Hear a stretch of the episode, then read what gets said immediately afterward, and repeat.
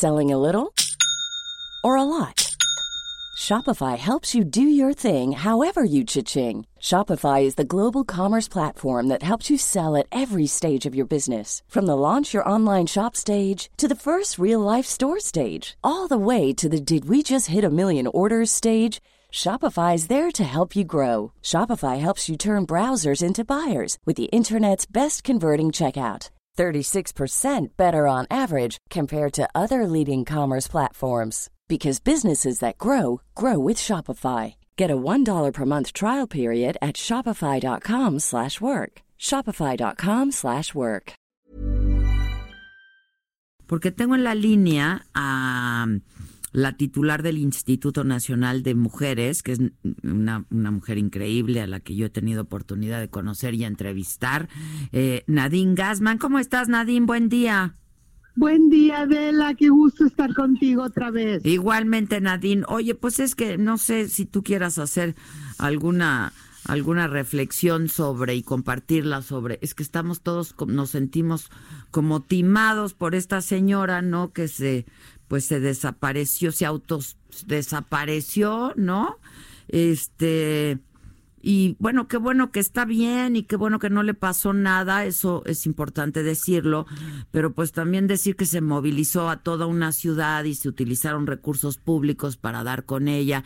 Y la verdad que toda la, la, ciudadanía y toda eh, la comunidad en redes sociales pues nos dimos a la tarea de sumar esfuerzos para encontrarla, ¿no? Entonces, este, pues un llamado a que esas cosas no se hagan, Nadine, ¿no?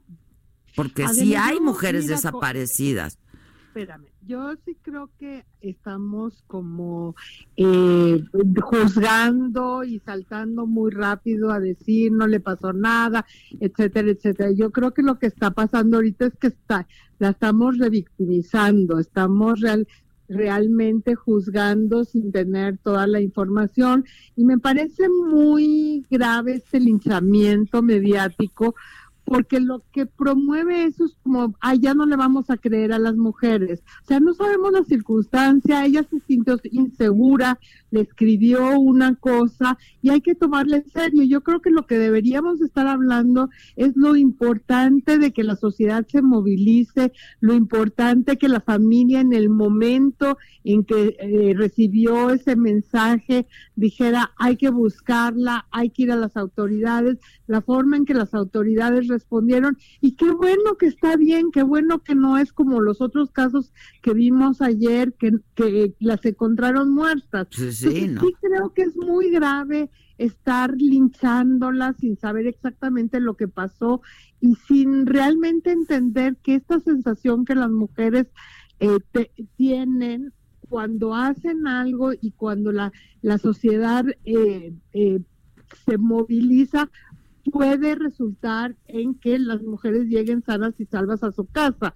Entonces sí quisiera que fuéramos un poco más eh, prudentes, que fueran, esperáramos un poco y también que, que bueno, puede ser que tú en un momento te sientas insegura y ya no, y después no, obviamente, pues eh, avisas con la misma celeridad, pero no sabemos lo que pasó. Entonces, no linchemos a esta chica y sobre todo digamos, qué bueno que las cosas funcionan, porque todo el tiempo sin duda, la verdad es que la verdad es que fue una capacidad de respuesta y de movilización de la sociedad, de las autoridades, de de su familia para empezar, ¿no? Que actuaron de inmediato.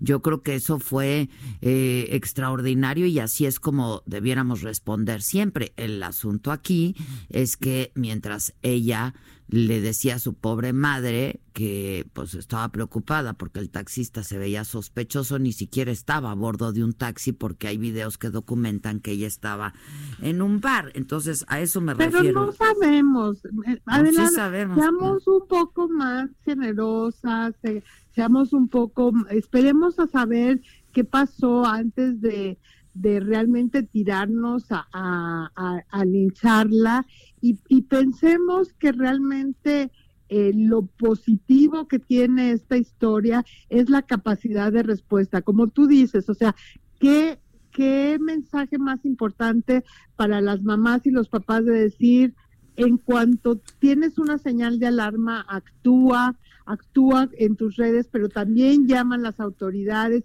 ver que las autoridades se movilizaron, estuvieron. Entonces sí creo que realmente esa es, esa es la parte con la que nos debemos de pues quedar. Sí, pues sí, estoy de acuerdo en ese sentido, solo en ese sentido contigo. En lo demás, la verdad, yo como madre hubiera estado, híjoles, muy decepcionada y me hubiera sentido muy traicionada y muy triste de que pues me, me, me, me, pusieran al borde de la locura, porque no, imagínate la pobre madre cuando su hija le dice que está el taxista sospechoso y luego no aparece por 14 horas.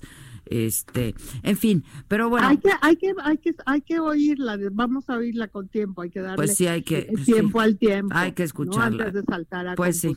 conclusiones. Este, les digo que esta es una mujer maravillosa y muy generosa, Nadine Gassman. Oye, este, y entiendo que estás ahora en un foro que me resulta importantísimo, que es eh, hacia la igualdad salarial entre mujeres y hombres, porque en México eh, pues es de, de, los países donde la brecha salarial es más grande entre hombres y mujeres de toda América Latina, ¿no? Sí, eh, o sea, nuestra región es una región que tiene brechas salariales muy importantes. México no es la excepción y realmente estamos hablando que a nivel mundial la brecha es más o menos de 23%. En México eh, tenemos cifras no tenemos muchos datos y, ni comparables, pero estamos calculando que más o menos es de 30%. Y este foro es muy importante por varias cosas, Adela. Primero, porque presenta un informe de la OIT sobre este tema eh, y, y, y, yo diría que es parte de como una reivindicación histórica. Fíjate que hay un convenio de la OIT que es de 1951, donde el mundo ya decía que había que dar igual remuneración. Estamos en, en 2019 y seguimos discutiendo esto, ¿no?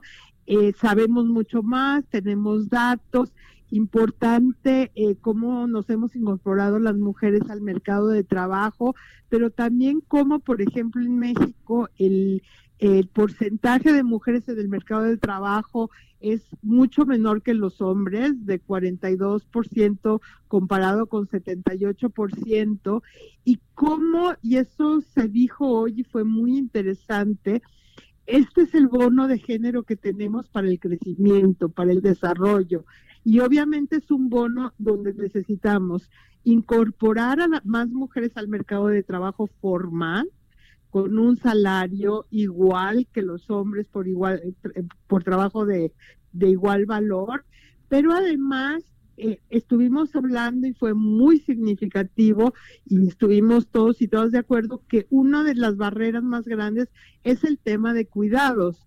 ¿No? O sea, cómo la responsabilidad de los cuidados, del trabajo doméstico no remunerado recae eh, mayoritariamente en las mujeres y eso hace o que estén trabajando en la informalidad o que se queden trabajando en casa. Y una de las grandes, eh, yo diría, aportes a la discusión de hoy fue la claridad con la que el secretario de Hacienda, el doctor Arturo Herrera, dijo esto, dijo, tenemos un bono de género, pero mientras no trabajemos en un sistema nacional de cuidados, busquemos cómo financiarlo, hagamos un pacto social sobre eso, un contrato social sobre eso va a ser muy difícil quitar esta brecha salarial. Esto es algo en lo que hemos estado hablando y trabajando la Secretaría de Hacienda junto con el Instituto Nacional de las Mujeres y donde yo siento que estamos en un momento histórico donde tanto en el Ejecutivo, en el Legislativo y obviamente en las organizaciones de mujeres que han puesto este tema eh, en la agenda pública todo el tiempo eh, estamos en un momento de madurez, de claridad, donde vas a ver mucho trabajo en los próximos meses y años para llegar a, un sistema nacional de cuidados. Pues ojalá, porque esa es una de las formas más serias de discriminación que hay hacia las mujeres, ¿no? Este, sin duda. Oye, y estos estos eh, días de activismo contra la violencia hacia las mujeres que se eh, que se que se lleva a cabo en nuestro país y en el mundo todo, que es eh, pues es un llamado a la reflexión, ¿no? Sobre sobre los problemas que siguen azotando al género en ese sentido. Así es, la mira, estamos en el marco de los 16 días de activismo para poner fin a la violencia contra las mujeres es eh, empezó el 25 de noviembre con el día de la eliminación, pasó por el primero de diciembre el día de la lucha contra el VIH/SIDA y termina el 10 de diciembre que es el Día Internacional de los Derechos Humanos. Es es una movilización internacional que va desde pintar de naranja el mundo, o sea, eh, iluminar monumentos, ciudades para llamar la atención, pero sobre todo son 16 días de acciones. Es 16 días de estar hablando, de estar pensando, de estar eh, diciendo esto no es natural, esto tiene que terminar y sí se puede, ¿no? Nosotros de hecho lanzamos una campaña hace unos días que dice así sí, o sea, sí podemos acabar con la violencia, sí podemos transitar hacia la igualdad. Es una responsabilidad de todos y de todas. Necesitamos la reflexión individual, la reflexión y la acción colectiva. Tenemos que estar juntos, la sociedad, el gobierno. Necesitamos que los hombres reflexionen y cambien. Entonces, si estos 16 días son como algo que tenemos que, movilizarnos y movilizar las conciencias, por eso es tan importante hablarlo para ir hacia la acción. Sin duda, hay que hay que hablarlo y lo que no se habla, pues no se no se escucha y no se ve, por por cierto. Oye, este y entiendo también que eh, pues eh, a través tuyo el Instituto Nacional de, de Mujeres, tú como titular eh, hiciste también un señalamiento eh, por, pues yo, le llamaría, no sé cómo llamarle, pero este incidente, quiero pensar que no hubo mala fe, no hubo dolo, simplemente ignorancia eh, de estos jóvenes deportistas, los futbolistas de la sub-17, que pues en este marco de justamente de los 16 días y cuando más tenemos que hablar de este asunto, ellos pues salen cantando una, una canción eh, pues que pues que debiera ser un himno, ¿no? En contra de la violencia contra las mujeres. Este, eh, yo, no sé si es una especie de burla a la protesta feminista, en fin, este, tu opinión al respecto y compartirla esta mañana con quienes no se escuchan, Nadine. Mira, Adela, yo creo que se dio un fenómeno muy interesante que a partir de un performance que hicieron eh, las feministas chilenas, muy fuerte, muy impresionante y muy claro a través de, en unas pocas horas y días, en casi todas las ciudades del mundo hubo este tipo de performance de mujeres que salieron a decir no más, el patriarcado nos, nos está matando, el violador eres tú, se está hablando de cosas muy profundas, muy sustantivas y ha movilizado a la opinión pública para reflexionar sobre el tema. Entonces es muy desafortunado que un grupo de deportistas jóvenes banalicen esta protesta, que, que la hagan como si fuera una burla, como si fuera un juego, muestra eh, pues como tú dices, o sea, hay que hablar desde misoginia hasta ignorancia, habla de una falta de conciencia sobre lo que le pasa a sus compañeras jóvenes y una banalización de algo que es muy importante. Entonces, en un momento en que estamos hablando sobre eh, que este es un problema grave, que los hombres tienen que ser los aliados, que tienen que cambiar, que tienen que estar al lado de las mujeres, que tienen que reflexionar sobre sus actitudes, ver esto en un video, en un club deportivo, cuando los deportistas son imágenes públicas tan importantes, realmente eh, llama a una a, un, a un extrañamiento, a un llamamiento, decir esto no puede ser. Es cierto que el Club eh, dio una respuesta y un pública muy importante, muy rápido diciendo esto no va con nuestros valores, esto no es lo que queremos. Y entonces para nosotros en el instituto es muy importante decir, nosotras realmente condenamos este tipo de actitudes en los hombres, nos parece eh, que esto es lo que fomenta la violencia, esto es lo que, por, si no la fomenta, realmente no la, no la termina.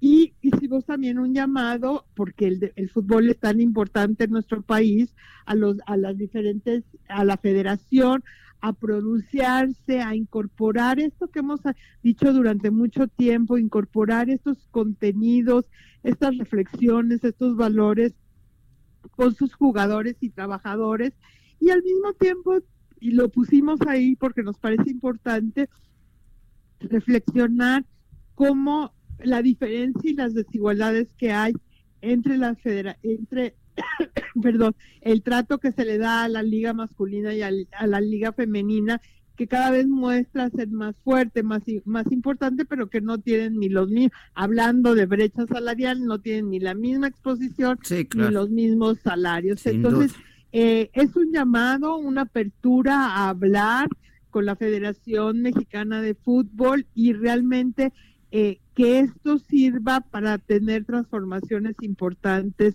eh, con eh, sus miembros. Así es, así es, sin duda, y que pues que se aproveche, ¿no? la caída y el error y este y que, que pues sean portavoces porque son chamacos a los que sigue mucha gente sin duda, ¿no? Exactamente. Así es, eso, eso es realmente lo, lo, lo, importante. Sin duda. Gracias, Nadine. Ahí me dices qué pasa en el foro, ¿no? Que sí nos, nos interesa muchísimo las conclusiones. Muchas gracias. Un gusto estar Igual. gracias, ¿eh? Nadine Gassman, titular del Instituto Nacional de Mujeres. Hey, it's Paige DeSorbo from Giggly Squad. High quality fashion without the price tag. Say hello to Quince. I'm snagging high-end essentials like cozy cashmere sweaters, sleek leather jackets, fine jewelry, and so much more. With Quince being 50 to 80% less than similar brands. And they partner with factories that prioritize safe, ethical, and responsible manufacturing. I love that. Luxury quality within reach. Go to quince.com slash style to get free shipping and 365-day returns on your next order. quince.com slash style.